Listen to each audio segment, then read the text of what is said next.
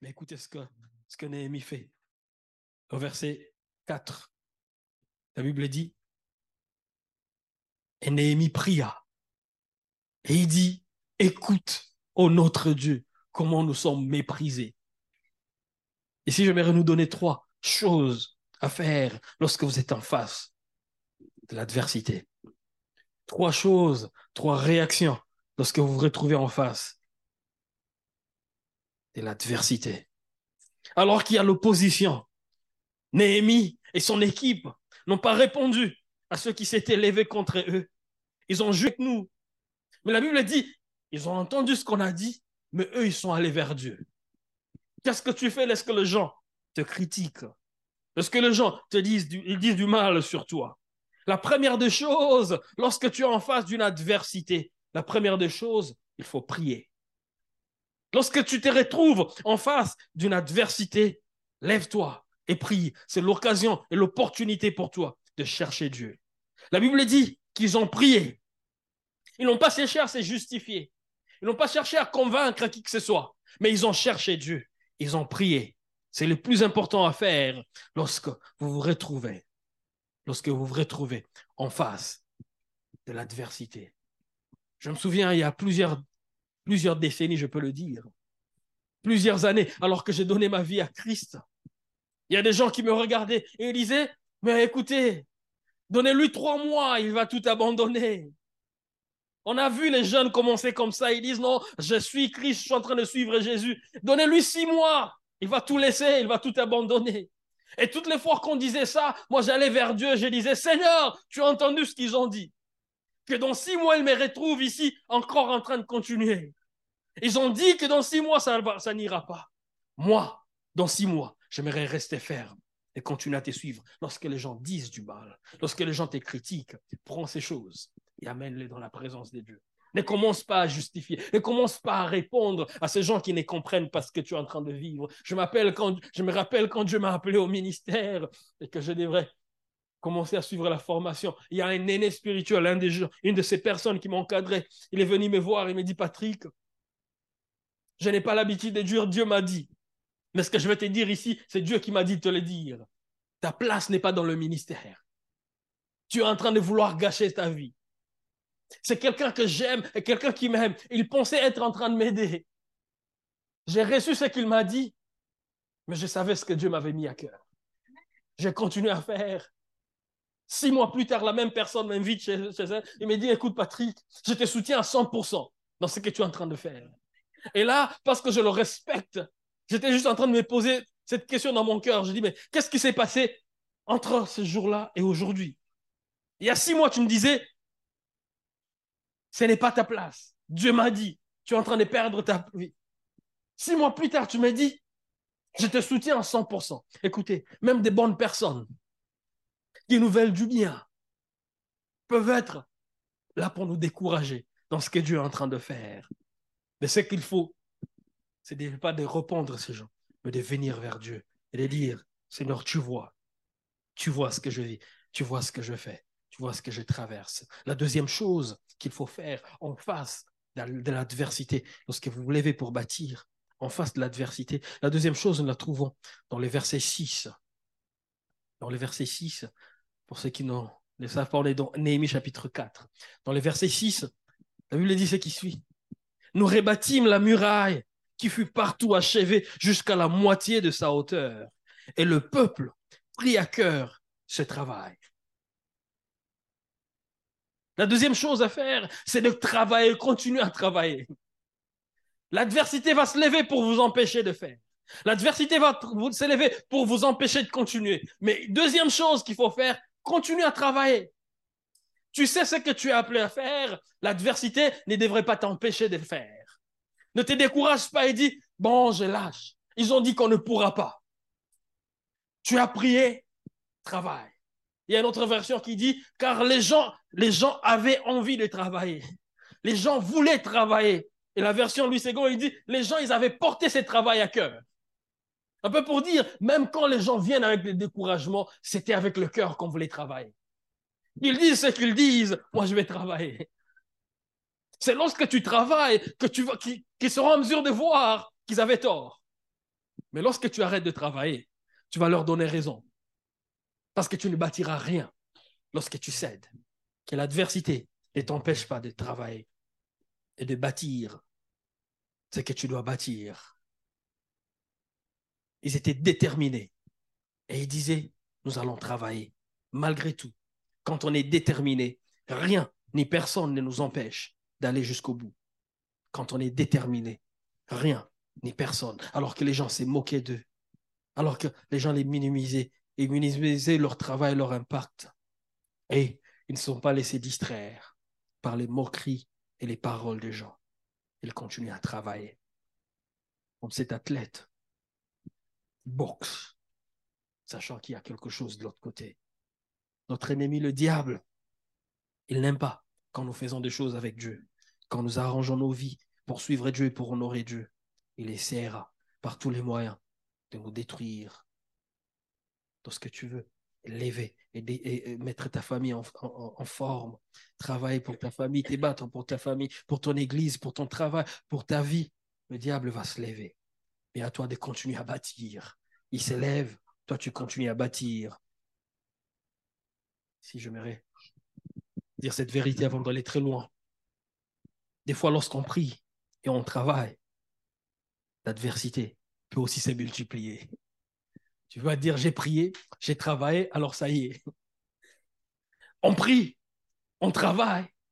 L'ennemi se dit, ah bon, ok, il ne lâche pas. Alors on va multiplier d'efforts. L'ennemi va chercher le renfort pour t'empêcher. Ils ont utilisé d'abord les paroles seulement. Mais ils se disent, il faut qu'on passe à l'étape suivante pour les empêcher de continuer. Et c'est ce que nous voyons au verset 7. La Bible dit, ce qui suit, au verset 7 et 8.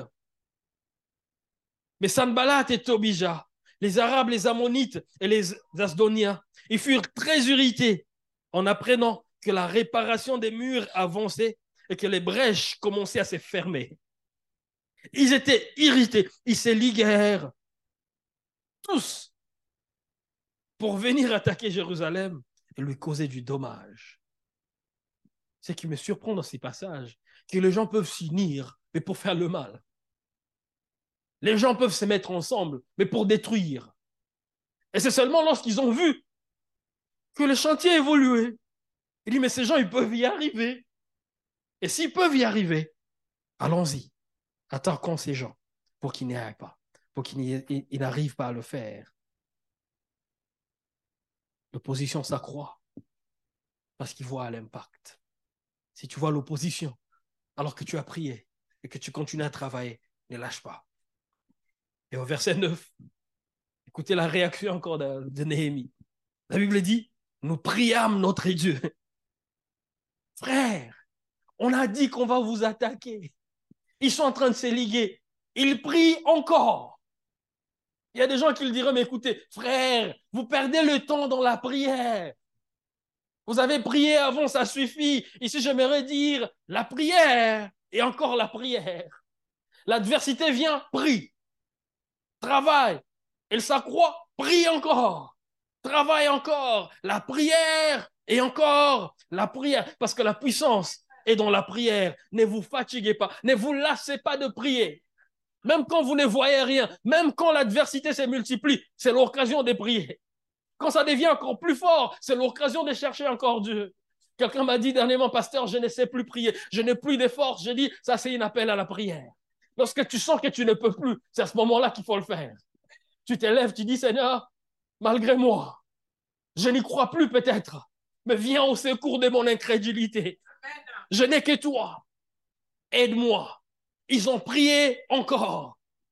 Ils n'avaient rien d'autre que la prière. Ils n'avaient rien d'autre que la prière. Pour notre local, je prie. Et je prie encore. Avec tout ce qui viendra, prions, prions encore. Pour ma famille, je prie. Et je prie encore. Pour mon foyer, je prie. Et je prie encore. Pour notre église, je prie. Et je prie encore. Prie et prie encore. Ne te dis pas j'ai prié hier, ça suffit. Pour la prière, il n'y a pas de vacances. Si j'ai assez prié, je prends, de vacances. Un repos de prière, un repos spirituel, il n'y en a pas. Parce que votre ennemi, le diable, il ne prend pas des pauses. La Bible dit qu'il rôde comme un lion rugissant, cherchant qui dévorer. S'il y a une qualité que j'envie sur le diable, il ne faut pas le dire aux gens, c'est la persévérance. Ce gars, il ne lâche jamais. Il va te tenter aujourd'hui, il n'arrive pas à t'avoir. Il revient demain comme si tu n'avais jamais échoué. Il revient demain comme si il n'avait jamais essayé. Lui, il ne dort pas. Il ne dort pas. En fait, quand tu veux, tu veux prendre une pause, lui, il s'est dit, ah, ça y est, la prière et encore la prière. Il n'y a pas de pause.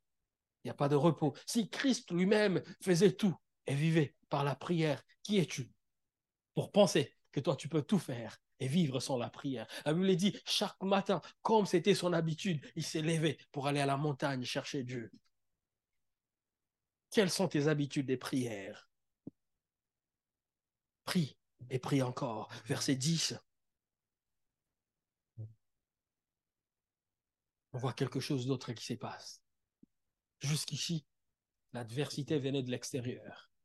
En verset 10, la Bible dit, cependant, Judas, il disait, les forces manquent à ceux qui portent les fardeaux et les décombres sont considérables. Nous ne pourrons pas bâtir la muraille. Judas, c'est l'un d'eux. Une des tribus d'Israël. Ils sont en train de travailler. Et Judas, ça veut dire encore louange. C'est lui qui était appelé à être conducteur de louange pendant ces temps-là. Il se dit, nous n'y arriverons pas. On n'a pas la force. On est incapable. Et ça, c'est un projet qui nous dépasse. Avant, maintenant, l'adversité venait de l'extérieur. C'est sans d'autres personnes. Mais maintenant, ça vient de l'intérieur. Quand même, ceux-là qui sont proches de toi commencent à te décourager. C'est le temps de multiplier encore la prière. J'aimerais dire à quelqu'un, ce n'est pas tout le monde qui verra ce que Dieu t'a permis de voir. Lorsque tu t'élèves pour te battre, lorsque tu t'élèves pour bâtir, c'est parce que tu as vu quelque chose. Ce frère qui m'a dit, Patrick, tu es en train de vouloir gâcher ta vie dans le ministère, je l'ai compris. Parce qu'il n'avait pas vu ce que Dieu, m'avait dit. Il n'avait pas vu ce que Dieu m'avait montré. Et c'est normal, tout le monde ne verra pas tout ce que tu vois. Tout le monde ne comprendra pas ce que tu comprends au même moment. C'est pourquoi même des personnes qui te veulent du bien, ils te diront, mais peut-être pas. Ça sera peut-être moi. Je dirais non, non, non, non, peut-être pas. Mais si tu sais que ça vient de Dieu, prie encore. N'abandonne pas juste parce que quelqu'un a dit qu'on n'y arrivera pas. Trop, c'est trop. Judas est fatigué. C'est un peu comme cette personne qui a vécu la même situation pendant longtemps. Il dit, j'ai prié longtemps, ça n'a pas changé. Trop, c'est trop. Je lâche. Je n'y arriverai pas. On n'y arrivera pas. Tu regardes ta situation, le diable qui te convainc, il dit non, non, non, non, la destruction a bâti son plein dans ta famille, ça ne marchera plus. Il n'y a plus moyen de restaurer ici. Tu regardes ta situation, tu dis même si Dieu venait me visiter, il passera par où pour changer cette situation? Tu regardes, tu dis, il n'y a plus d'espoir. Mais même quand il n'y a plus d'espoir, je, je, j'aimerais le dire, surtout quand il n'y a plus d'espoir, c'est là qu'on a besoin de Dieu. Parce que là, c'est le terrain dans lequel lui, il travaille. Le terrain de l'impossible. Parce que pour lui, rien n'est impossible. C'est impossible pour moi, mais pas pour Dieu. C'est à ce moment-là qu'il faut lui faire confiance. Et écoutez ce que Néhémie dit au verset 11 et 12. Non, là, ce sont les ennemis qui parlent. Verset 11 et 12. Et continue à dire, nous allons les battre, nous allons les exterminer. Et ils ne sauront pas par où nous sommes passés. Mais la troisième chose qu'il faut faire lorsque vous avez, vous êtes en face de l'adversité, et c'est là qu'on va clôturer. C'est au verset 14. Avec tout ce que l'ennemi a dit, écoutez ce que, ce que Néhémie dit. La Bible dit, je regardais et m'étant levé, j'ai dit aux grands, j'ai dit aux magistrats et j'ai dit à tout le peuple, ce peuple-là qui se disent, c'est impossible. Je leur dis, ne les craignez pas. Ne les craignez pas. La troisième chose qu'il faut faire, il ne faut pas avoir peur. Il ne faut pas avoir peur. J'ai dit la première chose, on prie. La deuxième chose, on travaille. Et la troisième chose, il ne faut pas avoir peur. On a peur lorsqu'on a nos yeux fixés sur la situation difficile. On a peur lorsqu'on a nos yeux fixés sur le problème. Mais lui, il dit, n'ayez pas peur, ne le craignez pas. Pourquoi? Le pourquoi est dans la suite. Il dit, souvenez-vous du Seigneur, grand et redoutable. Lorsque vous avez les yeux fixés sur le Seigneur, alors vous pouvez ne pas avoir peur. Lorsque vous avez les yeux fixés sur le problème, sur ce qui est impossible, sur ce qui est difficile, c'est facilement que vous aurez peur. Mais il dit, ne les craignez pas. Pour dire, ne le regardez pas qu'à eux. C'est vrai qu'ils sont là, ils vous font peur, mais ne regardez pas à eux, regardez au Seigneur. Souvenez-vous du Seigneur qui est grand et redoutable. Souvenez-vous du Seigneur. Il y a un serviteur d'Élysée en face d'une armée qui venait les attaquer, qui venait dire à Élysée, son maître, il dit, Qu'est-ce qu'on va faire ici? Et Élisée qui lui dit, ceux qui sont avec nous, ils sont plus nombreux que ceux qui sont contre nous. C'est juste que vous ne les voyez pas. Lorsque nous ne voyons pas celui qui est à nos côtés, nous pouvons facilement tomber, succomber dans la peur et ne pas agir. Mais lorsque nous comprenons que celui, celui qui est à nos côtés, c'est le Seigneur qui est redoutable et grand, pour dire devant lui, personne d'autre ne peut tenir. Il dit, eux, ils viennent, ils vont se liguer, ils vont même chercher le renfort partout. Mais souvenez-vous du Seigneur. Et je suis venu dire à l'église d'Anières ce matin, souvenez-vous du Seigneur. Souvenez-vous de ce que Jésus a déjà accompli. Si vous voulez voir ce qu'il fera demain, pensez à ce qu'il a fait hier. Si vous voulez voir ce qu'il peut faire aujourd'hui, pensez à ce qu'il a déjà accompli. Jusqu'ici, c'est lui qui nous a conduits. Il a combattu pour nous des combats que nous connaissons et que nous ne connaissons pas. Et il nous a donné la victoire. Et ce jour-là, sur la croix, alors qu'il était en train de donner sa vie, il a dit tout est accompli. Il n'a pas dit presque tout. Il n'a pas dit la majorité. Il n'a pas dit la grande part. Il a dit tout est accompli et nous a donné la victoire ce jour-là. Lorsque nous marchons aujourd'hui, lorsque nous nous combattons aujourd'hui, ce n'est pas pour la victoire. Nous combattons dont la victoire parce qu'il a vaincu pour nous. Lorsque nous savons que lui a déjà tout donné. Lorsque nous savons et nous comprenons qu'il a déjà tout remporté pour nous, alors tout ce que le diable amènera, c'est juste pour nous tenter. C'est un peu comme un cadavre de serpent. Tu le vois, le serpent, il est mort, mais il t'a fait peur juste parce que c'est le serpent, mais il est déjà mort. Il ne peut plus rien. Et le diable, vient nous essayer comme ça.